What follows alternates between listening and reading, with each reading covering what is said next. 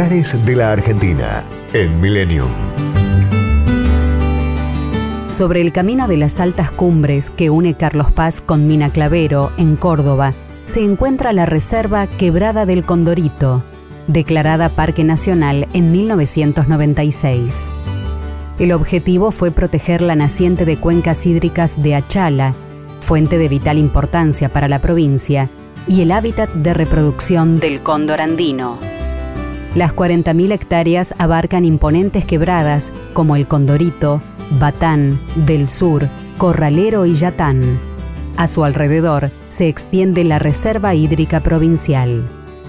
Sobre la quebrada que da su nombre al parque, estas enormes aves instalan sus nidos y aprovechan las corrientes térmicas de aire que se generan entre los paredones para enseñar a los juveniles el vuelo planeado.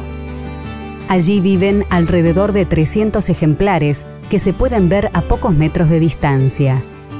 El sendero hacia el balcón norte comprende un recorrido de cuatro horas de duración. Se puede optar por descubrir la bajada al río de los Condoritos y demanda dos horas más. El balcón sur es solo para recorrer con guías habilitados y lleva unas 8 horas. Existen dos circuitos interpretativos con una dificultad media o baja. Piedra libre al zorro, de 2 horas y media, y Secretos bajo nuestros pies, de 45 minutos.